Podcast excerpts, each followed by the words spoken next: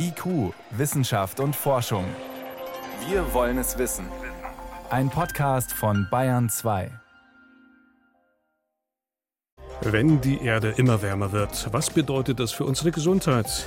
Wie wirkt sich das auch in Deutschland auf Infektionskrankheiten aus? Auf Krankheiten, die durch Mücken, aber auch durch Keime im Wasser oder in Lebensmitteln übertragen werden? Könnte der Klimawandel am Ende sogar Antibiotikaresistenzen befördern? Erstaunliche Zusammenhänge. Über die reden wir gleich. Außerdem ist die sogenannte künstliche Intelligenz am Ende noch gefährlicher als Pandemien und Atombomben? Hätte künstliche Intelligenz also das Zeug, die Menschheit auszulöschen? Oder steckt hinter derartigen Warnungen ein ganz anderes Kalkül? Ja, und dann, dann machen wir uns noch auf die Suche nach dem sagenumwobenen Orden der Templer. Wissenschaft auf Bayern 2 entdecken. Heute mit Martin Schramm. Wodurch ist unsere Gesundheit am stärksten bedroht? Die Weltgesundheitsorganisation WHO liefert dazu eine überraschend klare Antwort. Es ist der Klimawandel. Dementsprechend ernst sollten wir das Thema also nehmen auch von Forschungsseite. Ein sogenannter Sachstandsbericht in drei Teilen, genau zu diesem Thema. Zum Klimawandel und Gesundheit soll daher in diesem Jahr erscheinen, koordiniert vom Robert Koch Institut. Eine große Bilanz soll es sein. Was wir wissen, wie sich der Klimawandel auswirkt auf die menschliche Gesundheit, auf Infektionskrankheiten, aber auch auf die psychische Gesundheit und so weiter. Der erste Teil liegt nun vor, 119 Seiten. Mein Kollege Johannes Rostäuscher hat sie für uns gesichtet. Johannes, eine Menge Stoff. Was kommt da auf uns zu? Naja, auf uns zu kommt einiges. Es wird wärmer, das wissen wir alle. Und das ist für uns nicht so gut, weil es ist gut für die Überträger von manchen Krankheiten zum Beispiel. Mücken, Zecken oder zum Beispiel auch die Rötelmaus.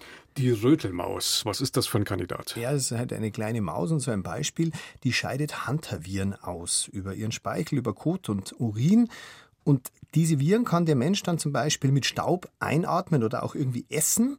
Jetzt sind diese Hunter-Viren keine Killer wie Ebola und sind auch nicht Corona, aber die können influenzaartige Symptome auslösen, zusätzlich mit Koliken. Also nicht zu unterschätzen, das mhm. Hunter-Virus. Also nicht harmlos. Und diese Mäuse, die werden sich in Zukunft noch stärker vermehren? Das ist einer von diesen Zyklen. Die Rötelmaus frisst Bucheckern. Je mehr Bucheckern, desto mehr Mäuse gibt's. Das RKI spricht dann von regelrechten Massenvermehrungen. Jetzt bewirken aber die trockenen und heißen Sommer, dass es immer mehr Jahre gibt, in denen die Buchen besonders gut tragen. Die Förster nennen das die Mastjahre der Buchen. Mhm. Die sind alle fünf bis acht Jahre normalerweise und im Jahr drauf gibt es dann die vielen Mäuse. Und in den vergangenen Jahren waren solche Mastjahre tatsächlich alle zwei bis drei Jahre, also viel mehr Rötelmäuse auch. Und die Mastjahre machen bei den Buchen auch den Zecken Freude, weil auch die dann im nächsten Jahr viel mehr werden. Nach einem Buch Eckern Mastjahr ist ein Zeckenjahr. Das heißt, das hängt alles irgendwie miteinander zusammen. Nimmt dann also auch die Gefahr durch die Zecken zu? Ja, natürlich. Wir haben einfach mehr Zecken. Das hängt nicht nur an den Bucheckern. Weniger erfrieren im Winter, weil die Winter milder sind. Die Vermehrungsperiode ist einfach länger, weil das Frühjahr früher beginnt. Und man kann das einfach messen, zum Beispiel bei der FSME, dieser Frühsommer-Meningoenzephalitis. Zurzeit sagt man, jedes Jahr werden die Fälle um zwei Prozent mehr. Also die Erkrankungsfälle. Und wie viel sind das insgesamt in Deutschland? Also das sind nicht massenhaft und die schwanken auch. Aber sie nehmen, wie gesagt, kontinuierlich zu. Bei den gemeldeten Fällen waren es in den vergangenen Jahren im Schnitt jedes Jahr 505 und das ist aber fast doppelt so viel wie in den Jahren zuvor. Also eine ziemlich stark ansteigende Tendenz. Und die Krankheit ist ja auch nicht wirklich harmlos, oder? Die kann tödlich enden. Die kann tödlich enden und es geht ja nicht nur um die FSME, die Zecken übertragen auch die Leimborreliose, gegen die man nicht impfen kann, aber die kann man wenigstens mit Antibiotika bekämpfen, weil das sind Bakterien und noch mehrere andere Krankheiten. Also die Zecken gelten bei uns als die Krankheitsüberträger Nummer eins. Und jetzt ist ja Zecke nicht gleich Zecke. Sind da auch neue Kandidaten im Anflug? Ja, zum Beispiel die berühmte Hyaloma Riesenzecke. Die ist 2018 bei uns zum ersten Mal nachgewiesen worden. 2019 dann schon in zwölf Bundesländern, vermutlich mit Zugvögeln eingeschleppt aus anderen Ländern. Und die überträgt dann auch zum Beispiel Fleckfieber, 30 bis 40 Prozent von den Hyalomma-Riesenzecken tragen das Fleckfieberbakterium. Mhm. Also jetzt haben wir erstaunliche Zecken, wir hatten vorhin die Mäuse, jetzt gibt es auch noch die Mücken. Ja, Mücken sind bei uns noch keine so wichtigen Krankheitsüberträger, aber auch das ändert sich leider langsam.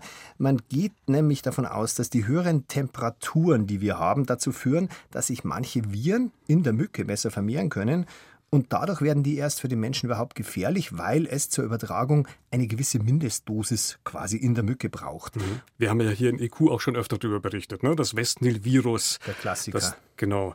Okay, wenn wir da jetzt mal nochmal Bilanz ziehen. Also, wir hatten jetzt viele Tiere, die in Zukunft dazu beitragen werden, dass die Krankheiten übertragen werden. Es geht aber auch ohne Tiere, oder? Ja, ein Beispiel sind zum Beispiel Vibrionen. Das sind Bakterien, die im Wasser leben. Berühmtestes Beispiel die Cholera-Vibrionen. Um die geht es hier allerdings nicht, Achtung, sondern es geht um Nicht-Cholera-Vibrionen. Die leben zum Beispiel gerne im Salzwasser mit wenig Salzgehalt, in der Ostsee vor allem. Und diese Vibrionen können jetzt bei Menschen, die zum Beispiel immungeschwächt sind und Hautwunden haben, auch kleine Hautwunden, sehr, sehr fiese Infektionen auslösen, bis hin zur Blutvergiftung, bis hin zum Todesfall tatsächlich. Und wenn die Ostsee wärmer wird, werden auch die Vibrionen mehr. So richtig vermehren sich die ab 20 Grad Wassertemperatur. Heißt es dann in Zukunft nicht mehr in die Ostsee steigen? Zum Glück noch nicht. Die Experten sagen immer wieder, bitte keine Panik. Zurzeit reden die von 10 bis 20 Infektionen im Jahr in der Ostsee, die allerdings zunehmen und die man natürlich auch, es sind ja Bakterien, wie gesagt, Gott sei Dank mit Antibiotika behandeln kann. Aber es ist vielleicht ganz gut zu wissen, dass das Risiko einfach besteht und man eben nicht reingeht, wenn man eine Wunde hat und vielleicht auch noch geschwächt ist. Hm. Aber das heißt, äh, man kann es mit Antibiotika behandeln. Wir brauchen wieder mehr Antibiotika. Das heißt, die Antibiotika, das ist dann wahrscheinlich schon das nächste Thema. Das ist genau das nächste Thema. Mehr Antibiotika-Einsatz, weil es vielleicht mehr bakterielle Infektionen gibt, führt automatisch zu mehr Resistenzen. Aber nicht nur das. Auch die Bedingungen an sich für die Bakterien verbessern sich. Wenn sie im warmen Wasser zum Beispiel leben und sich besser vermehren können als früher, dann können sie auch mehr Resistenzen bilden und schneller austauschen. Also das RKI rechnet fest damit, dass Antibiotikaresistenzen weltweit weiter zunehmen. Es wird sich nicht auf alle Bakterien gleich auswirken, davon geht man aus, aber es wird insgesamt eine Zunahme von Resistenzen geben. Und da gibt es ein lustiges Detail. Manche Bakterien wandern tatsächlich auf Mikroplastik durchs Meer und da können sich dann auch Resistenzen durch solche Details leichter verbreiten. Okay, wenn wir das jetzt alles nochmal bündeln, all die Kandidaten, die da jetzt im Anmarsch sind, heißt es unterm Strich, wir werden in Zukunft alle viel schneller noch viel kränker? Wir werden häufiger krank. Die Wissenschaftlerinnen und Wissenschaftler warnen ausdrücklich vor Panik, weil das ja keine Massenausbrüche sind, wie jetzt zum Beispiel bei Corona. Aber man muss sich eben darauf einstellen, es werden neue Infektionskrankheiten dazukommen, die wir noch gar nicht kennen und die, die wir schon kennen, werden halt leider auch häufiger werden. Wir werden auch neue Sachstandsberichte noch kriegen, zwei weitere Teile. Der erste kommt im September und da geht es dann um die direkten Auswirkungen der Hitze. Das wird wahrscheinlich recht drastisch sein und auch unter anderem um die Auswirkungen auf die Psyche. Also das werden jetzt auch keine absolut optimistischen Berichte werden. Davon ist auszugehen. Der Klimawandel und was er mit unserer Gesundheit macht. Einschätzungen, Informationen dazu waren das von meinem Kollegen Johannes Rostäuscher. Johannes, danke dir. Gern. IQ, Wissenschaft und Forschung. Wenn Sie mehr wissen wollen, Hintergründe zum Programm von IQ finden Sie unter bayern2.de. IQ, Wissenschaft und Forschung. Montag bis Freitag ab 18 Uhr. Die Warnungen vor einer drohenden Klimakrise, die kamen schon früh, vor 35 Jahren, und wurden zunächst vor allem eines ignoriert. Droht ein ähnliches Versagen nun in einem ganz anderen Bereich, im Bereich der sogenannten künstlichen Intelligenz? Das fürchten Experten wie Wissenschaftler und Unternehmenschefs und haben vor einigen Wochen eine Art Denkpause, eine KI-Entwicklungspause gefordert.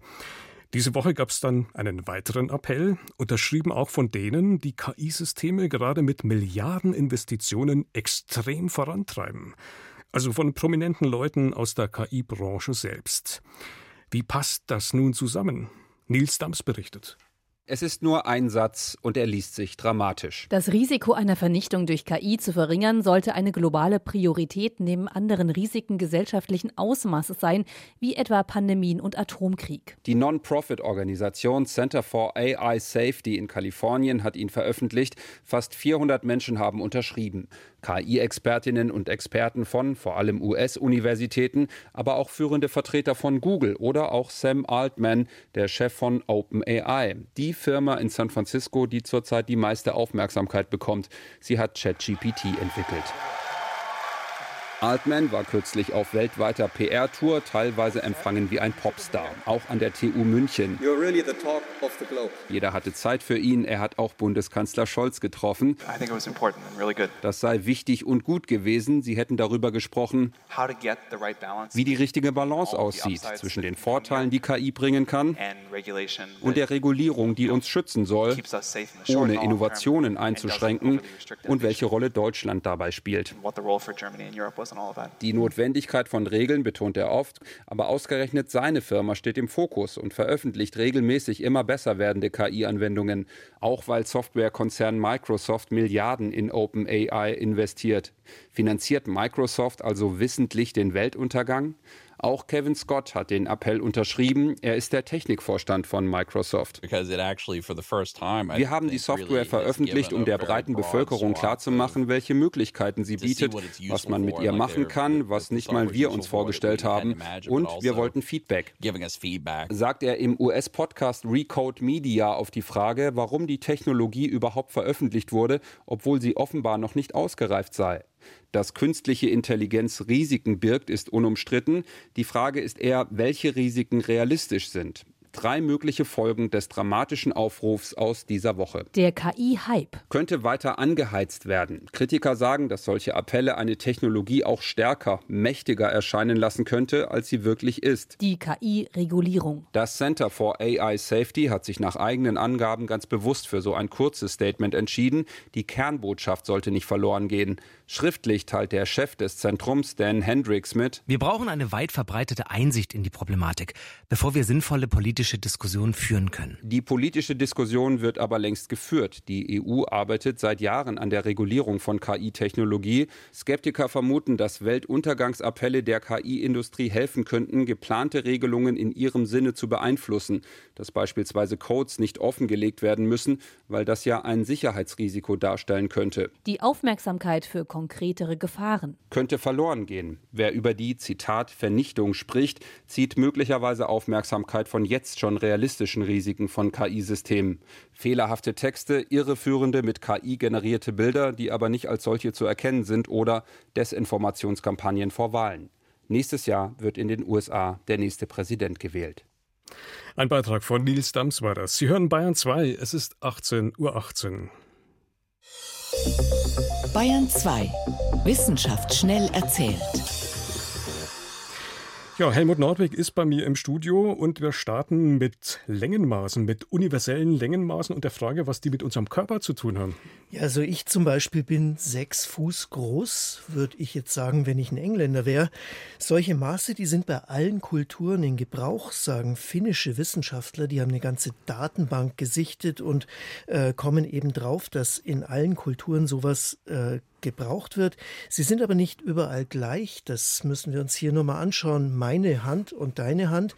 Wenn ich jetzt eine Handbreit nehme, das die, ist nicht immer die das werden Gleiche. Nicht, die, die werden nicht deckungsgleich, genau, keine Norm. Oder die Elle. Allein in Sachsen war die zwischen 50 und 80 Zentimeter lang nach dem heutigen Maß.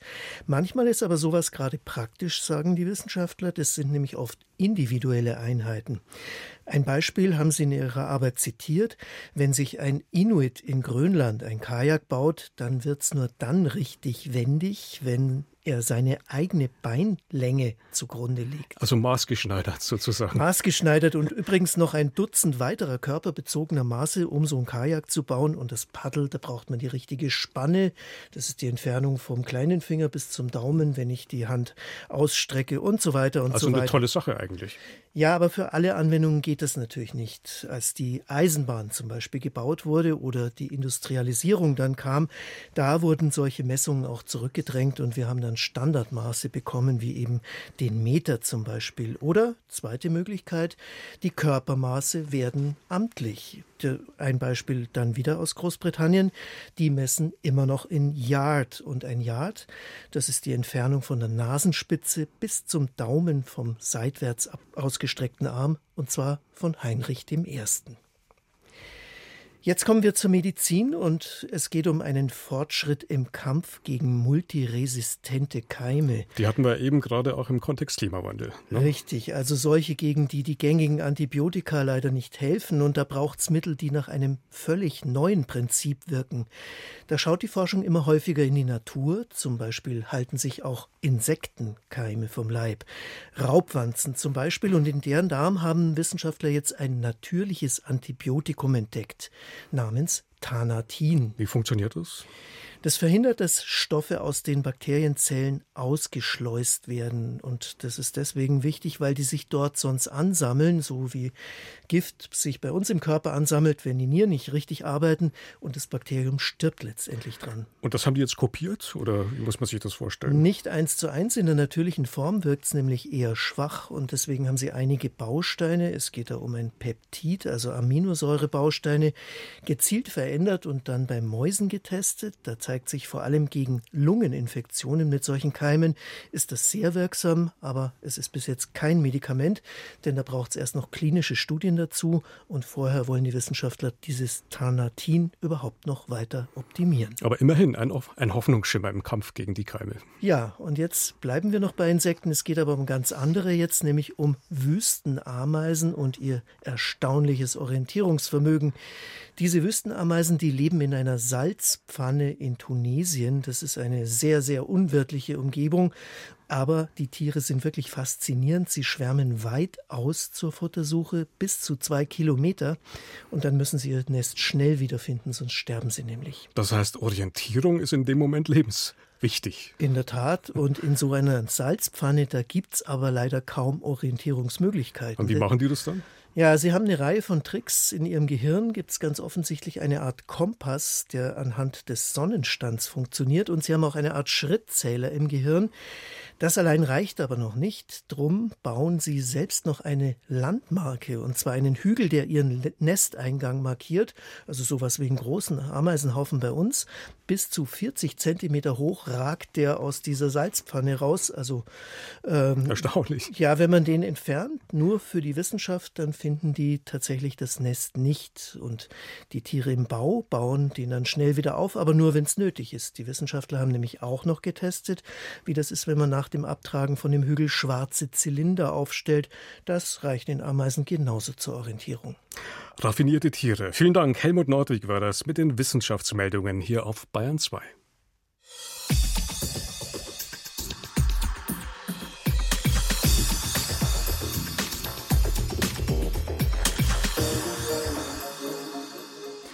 Für Hollywood-Filme sind sie eine unentbehrliche Zutat, zum Beispiel für Indiana Jones. Da bewachen sie den Heiligen Gral. Aber auch der Da Vinci Code und manches Computerspiel wären ohne sie nicht wirklich denkbar. Die Rede ist von den Templern, einem Ritterorden aus dem Mittelalter, über den zwar viele Mythen und Verschwörungstheorien kursieren, aber wenig Fakten. Man kennt zum Beispiel kein einziges Grab von einem der Oberhäupter dieses Ordens. Bis heute. Forscher aus Österreich haben nun aber einen, Ausricht, einen aussichtsreichen Kandidaten identifiziert. Dabei sind sie allerdings auf Ungereimtheiten gestoßen. Ungereimtheiten, die Fragen aufwerfen, auch über das Ende der Templer. Sebastian Kirschner berichtet. Ein Reinraumlabor an der Universität Salzburg. Zutritt nur mit Ganzkörperschutzanzug. Schließlich sollen die Proben, die Forensiker Jan Kemper-Kieslich hier gewinnt, nicht verfälscht werden. Mit einer Art Zahnarztbohrer schleift er Knochenstaub aus einem jahrhundertealten Sprungbeinknochen. Da haben wir jetzt aus dem Knochen das Probenmaterial rauspräpariert. Das ist also so Knochenpulver. Jan Kemper-Kieslich geht es darum, das Skelett aus einem Steinsarkophag in Verona zu identifizieren. Alter und Geschlecht des Skeletts sowie ein markantes Tatzenkreuz auf dem Sarkophag sprechen dafür, dass es sich um einen gewissen Arnau de Torocha aus dem 12. Jahrhundert handelt. Gelingt es uns zu zeigen, dass dieses Skelett Arnau ist, dann haben wir erstmal eine verifizierte Templerbestattung, eine Großmeisterbestattung. Es wäre die erste bekannte Bestattung von einem Oberhaupt eben jenes Ritterordens, den bis heute zahllose Mythen und Verschwörungstheorien umranken, die Templer. Der einzige Ritterorden, dessen Mitglieder Geistliche und zugleich adlige Landesherren sein durften. Eine einzigartige Konzentration von finanzieller und spiritueller Macht. Zum Verhängnis wird ihnen der französische König Philipp IV., ein bankrotter Monarch, dem die Templer viel Geld geliehen hatten. Philipp IV. beginnt einen Feldzug gegen den Orden. In einer Nacht- und Nebelaktion im Oktober 1307 lässt er die Templer in Frankreich verhaften. Ihr Orden wird 1312 auf päpstlichen Erlass verboten. Sollte sich die These bestätigen, dass in dem Veroneser Sarkophag ein Tempelmeister liegt, wäre das allein schon eine spektakuläre Erkenntnis. Doch bei ihrer Recherche zu Ordensmeister Arnau de Torocha sind die Forscher auf Ungereimtheiten gestoßen, die das Ende des Templerordens in Frage stellen. Und wir haben gesucht, ob wir etwas Historisches finden über den Tod von ihm. Und während dieser Suche hatte ich bemerkt, dass alle diese sogenannten historischen Urkunden eigentlich gar nicht sicher sind. Als ich das untersucht habe, habe ich den Eindruck gehabt, das ist eine Spitze des Eisbergs. Über andere Orden finde man wesentlich mehr historische Dokumente als über die Templer, sagt Rechtshistoriker Daniele Mattiangeli, ebenfalls von der Universität Salzburg. Nicht einmal die Bulle, also der päpstliche Rechtsakt, aus dem das umstrittene Ende des Ordens im Jahr 1312 abgeleitet wird, sei gesichert. Diese sogenannte Vox in Excelso. Es gibt keine originale Version. Es gibt keinen Namen am Ende. Es gibt keine Zeuge. Es gibt keine Art von Siegel. Es gibt gar nichts. Sagt Daniele Mattiangeli. Der Inhalt der Bulle sei bislang nur über Umwege erschlossen, über spätere Kopien und Abschriften, bei denen nicht belegt wäre, ob sie wirklich wortgleich mit dem Original sind. Juristisch macht das für den Rechtshistoriker einen gewaltigen Unterschied. Mattiangeli bezweifelt, dass das Verfahren gegen den Orden damals rechtmäßig abgelaufen ist. Ohne die Originalbulle wäre völlig offen, ob der Orden im Jahr 1312 wirklich aufgelöst, also endgültig verboten worden ist, oder ob er nur suspendiert, das heißt quasi vorübergehend stillgelegt wurde. Aufgelöst oder suspendiert? Eine Frage, die auch Historiker unterschiedlich beantworten. Also meiner Meinung nach besteht kein Zweifel daran, dass der Papst den Orden aufgehoben hat, zerschlagen hat. Also das steht eigentlich außer Frage. Sagt etwa Jochen Burgtorf, Historiker und Templerforscher an der Fullerton State University in Kalifornien. Anders Barbara Frale, Historikerin am Vatikanischen Apostolischen Archiv, früher bekannt als Vatikanisches Geheimarchiv. Wir sind sicher, dass der Templerorden suspendiert und nicht aufgelöst worden ist. Im Archiv des Vatikans können wir es in den Originaldokumenten von Papst Clemens V. deutlich lesen. Doch was auch im Vatikan nicht vorliegt, ist die entscheidende Bulle von 1312. Tatsächlich scheint das Thema auch im Vatikan noch nicht geklärt. Historikerin Barbara Frale berichtet, just vor etwa einem Monat habe auch der Kardinalstaatssekretär des Vatikans bei ihr angefragt, wenn der Orden der Templer suspendiert worden ist, warum haben wir dann kein Original von diesem wichtigen Dokument Vox in Excelso in unserem Archiv? Frale zufolge liegt das an der damaligen Sichtweise. Es war nicht so wichtig, Kopien davon aufzubewahren, weil es dazu gedacht war, den Anwesenden beim Konzil von Vienne präsentiert und ausgestellt zu werden. Aber wir haben viele Exemplare der zweiten, wichtigeren Bulle ad providam. Sie wurde an alle Bischöfe in der christlichen Welt geschickt und war das Dokument, mit dem Papst Clemens V. den Templerorden geschlossen hat. Rechtlich gültig, Kraftverkündigung. Wichtiger fürs Archiv waren demnach die Verwaltungsakte, die Besitz und Geld der Templer aufteilten. Heute, 700 Jahre später, könnte man in dem Streit, ob aufgelöst oder suspendiert, eine juristische Spitzfindigkeit sehen. Auch mit Bulle wäre die Sache verjährt, die Templer würden nicht wieder existieren. Daniele Mattiangeli und Jan Kemper-Kieslich geht es aber um anderes.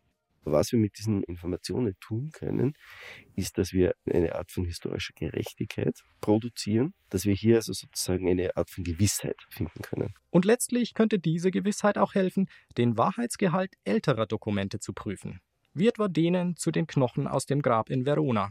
Doch ob den Salzburger Forschern dafür die Erklärung aus dem Vatikanarchiv reicht, Genug Stoff für Verschwörungstheorien bietet sie allemal. Der sagenumwobene Orden der Templer. Da sind noch längst nicht alle Geheimnisse gelüftet. Und damit geht IQ für heute zu Ende. Im Studio war Martin Schramm.